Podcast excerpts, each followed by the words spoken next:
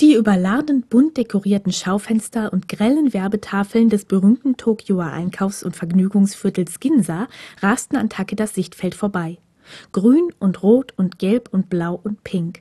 Alles verschwamm zu einem Wirbel aus leuchtenden Farben. Takeda war wieder sechs Jahre alt. Die Hand seines alten Freundes Hirakawa hatte ihn am Arm gepackt und zerrte ihn durch die überfüllten Straßen hinter sich her. Durch die Augen eines Kindes wirkte die Stadt noch viel größer und überwältigender, als sie es ohnehin schon war. Doch Hirakawa schien ein klares Ziel zu haben. Er ließ sich nicht beirren, noch verlangsamte er seinen Schritt. Vor einem eher unscheinbaren, weniger bunten und etwas altmodisch wirkendem Schaufenster in einer schmalen Seitengasse schließlich hielt er inne und ließ Takedas Arm los. Mit dem schlanken Zeigefinger seiner linken Kinderhand wies er auf die Auslagen des Antiquariats. Zwischen handbemaltem Porzellan und feingeschnittenen Elfenbeinfiguren aus der Meiji-Zeit stand dort, auf rotem Samt gebettet, eine alte, hölzerne Spieluhr. Auf ihrem runden Sockel drehte sich ein bunt bemaltes Pärchen im Tanze. Eine Szenerie aus einem Ballett, etwas Fremdartigem, Europäischem.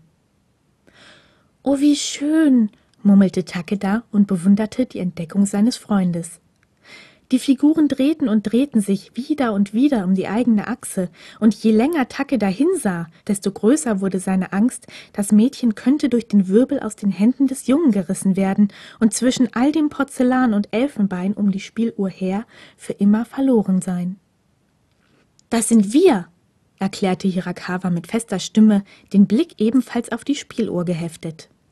Überrascht sah Takeda zu seinem Freund auf, versuchte seinen Blick aufzufangen, doch es gelang ihm nicht. Also wandte er sich wieder der Spieluhr zu, verengte die Augen ein wenig und hielt den Kopf leicht schräg. Ja, er konnte verstehen, was Hirakawa gemeint hatte, auch wenn er es nicht in Worte zu fassen vermochte. Das dort auf der Spieluhr, das waren sie. Ein kurzes Schweigen entstand, ehe Takeda sagte ja schon. Aber das eine ist doch ein Mädchen. Endlich wandte Hirakawa ihm das Gesicht zu. Ja, na und? Wieder kurzes Schweigen. Dann brachen die Jungen in schallendes Gelächter aus, lachten ihr Glück und ihre Freude, ihre Unbeschwertheit in die Welt hinaus. Und die Szenerie verschwamm in weißem Nebel. Einige Herzschläge lang konnte Takeda nichts mehr sehen, nichts als dieses blendende Weiß. Dann schälte sich ein Gesicht aus dem Nebel, Hirakawas Gesicht, älter dieses Mal, das Gesicht eines Teenagers. Unsere Spieluhr ist weg. Wovon redest du? hörte Takeda sich selbst sagen, doch hatte er die Lippen fest verschlossen.